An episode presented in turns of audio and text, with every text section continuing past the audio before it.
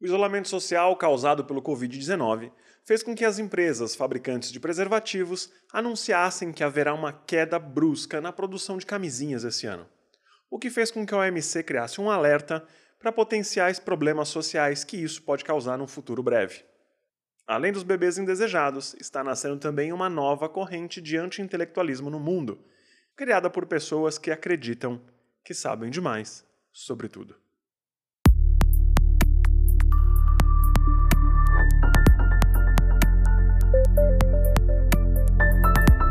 Mais nos elevamos, menores parecemos aos olhos daqueles que não sabem voar. Argumente.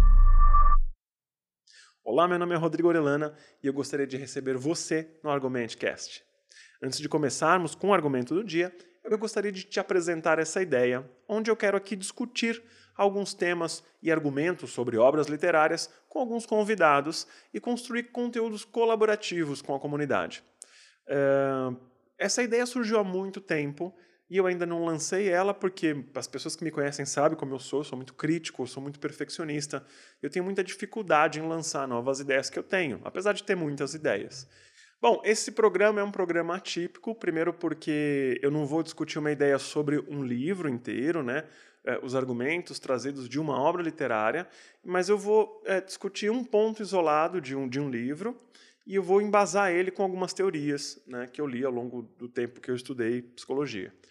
É, ele é atípico também porque não tem nenhum convidado, né? É, infelizmente esse vai ser um programa solo, até porque é o primeiro e porque a gente está em isolamento social, né? Não faz sentido nenhum chamar alguém aqui para gravar esse programa comigo. É, eu não sei se vai ficar bom, é, porque é muito difícil falar sozinho, né? Estranho até falar olhando para a parede aqui, pensando em assuntos e tal. Mas eu, eu, prefiro sempre falar com outras pessoas. Acho que as ideias fluem melhor quando eu estou olhando para alguém. Não sei por que acontece comigo, mas assim eu, eu sinto que eu falo melhor quando eu estou na presença de alguém. Então eu queria fazer um convite para os meus amigos é, e colegas que queiram participar do próximo Argumentcast. É, desde já podem me mandar mensagens por e-mail é, através do contato argumente.com.br ou nas redes sociais, onde o Argumentcast está tá, tá presente, né? no Instagram, no Twitter, uh, no Facebook ou no YouTube. Mandem uma mensagem lá e sinalizem que querem participar. Eu vou mandar instruções de como vocês podem participar comigo nas próximas edições é, aproveitando até que nós estamos no isolamento social, eu vou mandar um link aí para a gente fazer uma, uma videoconferência. Na verdade, vai ser uma audioconferência, né? vai ser gravada. No fim do programa, eu explico um pouquinho mais sobre isso. Bom, é, eu queria começar então com o argumento do dia, que foi uma frase que está na vinheta, não sei se vocês perceberam, mas é uma frase do Nietzsche, publicado no livro Aurora, de 1881, onde o Nietzsche escreveu 575 aforismos e o aforismo de número 574, que é o penúltimo, ele diz assim: Não esquecer, quanto mais nos elevamos, menores parecemos aos olhos dos que não sabem voar. Eu acho essa frase muito interessante, até porque eu fui um jovem nerd. E para mim essa frase é libertadora, porque eu, eu, eu via ela como é, as pessoas me diminuem porque elas não conseguem me alcançar. Então, sei lá, isso me ajudou um pouco durante esse período. E eu acho que essa frase tem muito a ver com o que está acontecendo hoje, né? durante essa crise de coronavírus. Na verdade, está acontecendo já há algum tempo, né? nos últimos 20 anos, essa onda de, de, de anti-intelectualismo é crescente. É, e acontece por conta de haver um descolamento da realidade. Né? Tem uma distância muito grande entre as pessoas que se aprofundam em um conceito e as pessoas que arranham a superfície desse conceito. Né? É, porque a gente tem que entender o seguinte: tem uma enorme quantidade de conteúdo acumulado. Hoje em dia, qualquer pessoa com smartphone consegue ter acesso a um conceito, a um conteúdo, em, em minutos. A questão é que existe uma curadoria muito pobre, as pessoas não sabem fazer curadoria de conteúdo. Elas não sabem olhar para a fonte adequada, né? Pra, elas não conseguem descobrir qual a melhor fonte para se obter um conteúdo de qualidade. E, além disso, tem uma grande dificuldade também de interpretar os textos. Para você ter ideia, o INEP lançou em 2019 o resultado do IDEB, que é o Índice de Desenvolvimento da Educação Básica. E, e esse, esse índice mostrou que houve uma queda de qualidade nos anos finais do ensino fundamental e no ensino médio. Só 1,62% dos alunos que fizeram SAEB, que é o Sistema de Avaliação da Educação Básica, dominam a língua portuguesa. O que quer dizer isso? Que dos mais de 7 milhões de, de alunos que realizaram o SAEB, é, apenas 133 mil têm domínio da língua portuguesa. Ou seja, esses alunos têm dificuldade de interpretar texto. Né? E como seria, por exemplo, apresentar para um aluno desse um texto do Nietzsche?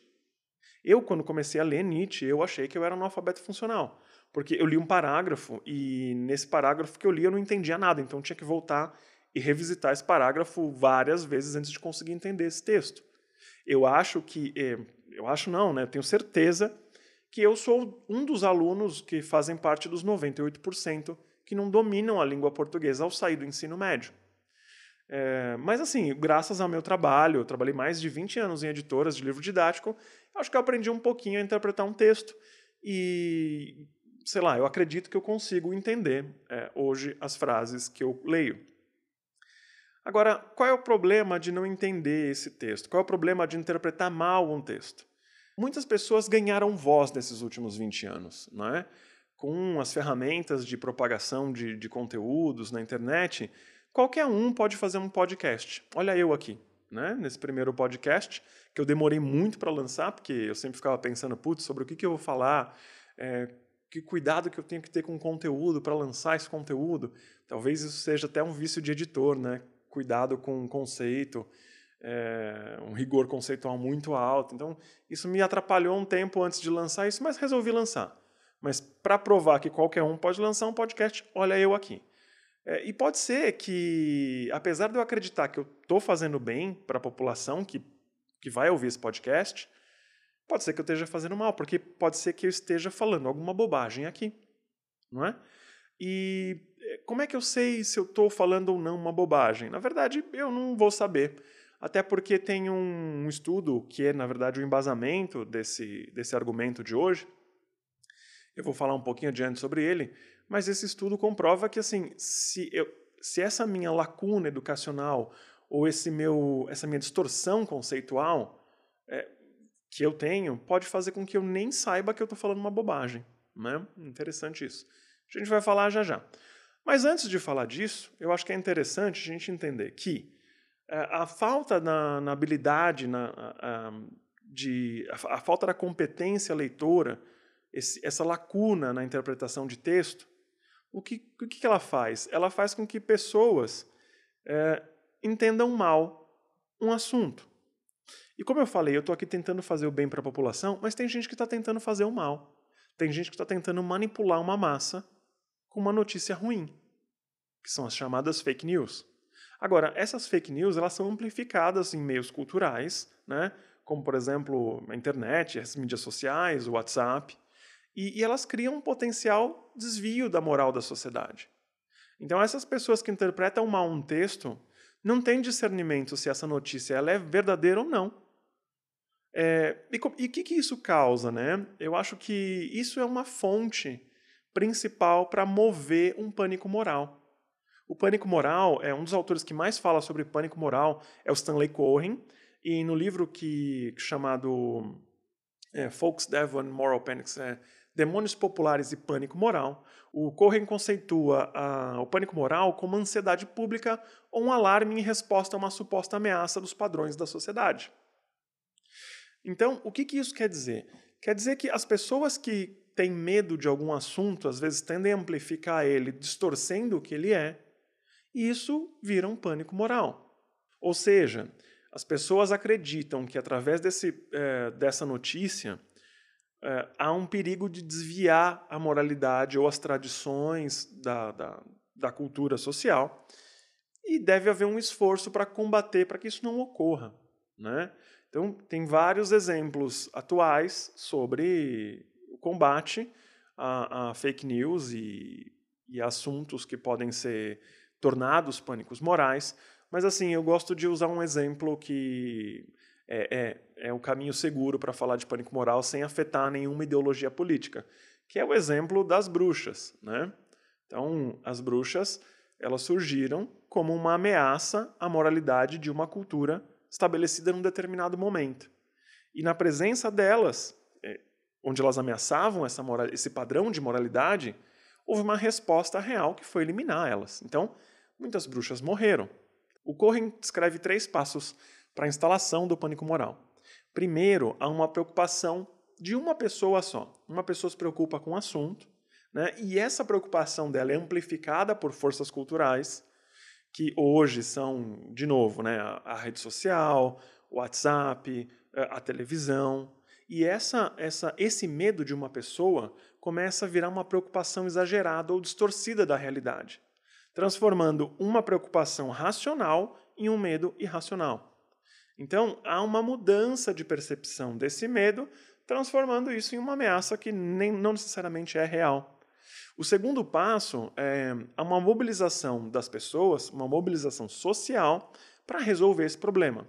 Ou seja, nesse ponto, é eleito uma pessoa do povo, um cidadão de bem, que vai proteger a moral e a tradição e os costumes, e esse cidadão vai ajudar a eliminar esse essa ameaça, que é o terceiro passo terceiro passo existe a eliminação da ameaça. É, entenda, independente se uma ameaça é real, a resposta contra ela é. E, e se, se, você parar para pensar nisso, vai falar: ah, mas poxa, isso não pode acontecer. Imagina, vão eliminar. É, claro que vão. Pergunta para as bruxas o que aconteceu com ela. Você tem dúvidas que, que um pânico moral pode eliminar uma população? Pergunte para os judeus o que aconteceu com eles na Segunda Guerra. Né? Então, existe sim um perigo potencial de haver uma eliminação de um determinado público por conta de uma má interpretação, de um medo, ou da amplificação exagerada de um medo frente a uma falta de capacidade de interpretar uma notícia e ter crítica, ter criticidade sobre a fonte dela, se ela é verdade ou não. Então, se eu não consigo criticar uma notícia, eu não sei dizer se ela é verdade ou não. Eu aceito aquilo como verdade e para mim ela vira uma verdade absoluta. Para amarrar tudo isso que eu falei agora, é, até voltando na frase do Nietzsche que eu falei no começo, onde ele diz que quanto mais nos elevamos, menores parecemos aos olhos dos que não sabem voar, é, eu acho que a gente tem que pensar nessa frase com o descolamento que ela faz das pessoas que conhecem mais um assunto das pessoas que conhecem menos. E o olhar sobre é, que um grupo tem sobre o outro. Né? Existe um fenômeno chamado efeito Dunning-Kruger. Esse fenômeno foi, esse nome é atribuído aos autores, né, que são psicólogos sociais, chamados David Dunning e Justin Kruger, onde eles fizeram uma pesquisa em 1999 e eles provaram que pessoas com pouco conhecimento sobre um determinado assunto é, acreditavam que conheciam mais sobre quem tinha um conhecimento maior ou sobre quem era especialista. Ou seja, as pessoas com menor conhecimento superestimavam a sua sabedoria, enquanto as pessoas com maior conhecimento subestimavam a sua sabedoria. Olha que interessante. As pessoas que conhecem mais sobre um assunto têm mais dúvidas do que as pessoas que conhecem menos. As pessoas que conhecem menos têm certezas. E eu acho que isso corrobora com uma frase do Charles Darwin, onde ele diz que a ignorância gera confiança com mais frequência do que o conhecimento. E se a gente parar para pensar nisso, é, eu vejo hoje pessoas com verdades absolutas, é, pessoas que são vozes de autoridade, né, é, dizendo bobagens sobre determinados assuntos. É, um exemplo é, recente disso né, é, é uma voz de autoridade que diz que o uso da cloroquina é eficaz contra o Covid-19. Como essa pessoa sabe disso? Né? Através de qual estudo, sendo que os maiores estudiosos sobre farmacologia dizem que os estudos ainda são incipientes, que não há nenhuma prova eficaz é, ou contundente que a cloroquina é eficaz né, para tratar o Covid-19. Mas é, essa pessoa ouviu um recorte de outro líder, um outro, uma outra voz de autoridade, e essa pessoa propaga para os seguidores que o uso dessa medicação é é, eficaz.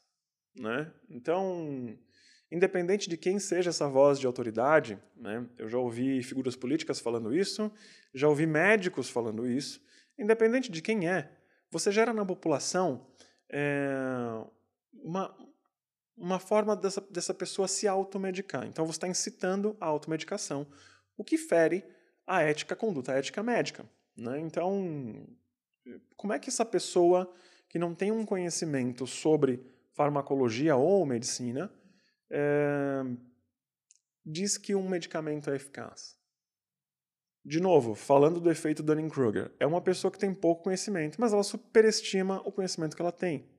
E isso gera uma notícia falaciosa que grande parte do público que não consegue criticar uma notícia acredita como verdade. É, o, o Dunning e o Kruger eles falaram que existem dois pontos muito importantes sobre o conhecimento dessas pessoas, que se julgam melhor que os seus pares, são mais competentes. O primeiro é que existe uma lacuna de conhecimento e uma distorção de conceito que levam essas pessoas a cometerem erros. Então, essas pessoas não conhecem profundamente esse assunto, elas conhecem só a superfície de forma bem rasa e elas geralmente o que elas falam tem erros de conceito. E o segundo ponto é que essas lacunas e distorções tornam essas pessoas incapazes de compreender que eles estão cometendo erros. Isso quer dizer que, por exemplo, uma pessoa que fala é, sobre o uso de um medicamento sem conhecer o uso desse medicamento faz com que ela seja incapaz de compreender que ela está errada. Entenda, se a pessoa conhecesse profundamente a farmacologia, ela saberia dizer que o estudo é incipiente e que talvez não tenha nenhuma prova real. Agora, a falta desse conhecimento faz com que a pessoa assuma que a cloroquina é eficiente e ela acredita nisso a ponto de recomendar a mãe dela usar a cloroquina, né? Então, com que propriedade médica ou farmacológica essa pessoa recomenda um outro paciente a usar um medicamento caso tenha o Covid-19? E essa pessoa nem está percebendo que ela está cometendo um erro aí, né? O que gera um gatilho para um pânico moral. Eu acho que, para encerrar esse assunto, eu sempre penso é, em um dito popular que diz que as pessoas acreditam naquilo que lhes convém. E, e, eu acho isso outra falácia, porque eu não acho que as pessoas acreditam naquilo que lhes convém. Eu acho que as pessoas acreditam naquilo que elas são capazes de acreditar. Porque se a pessoa não tem é, estrutura, um arcabouço é, conceitual para refutar uma verdade, ela não consegue refutar e ela vai acreditar que aquilo é uma verdade. Então ela não consegue criticar né? Ela não tem uma base, um senso crítico para dizer que aquilo que estão dizendo não é verdade. Como é que eu vou saber se isso é verdade ou não? Então ela simplesmente aceita.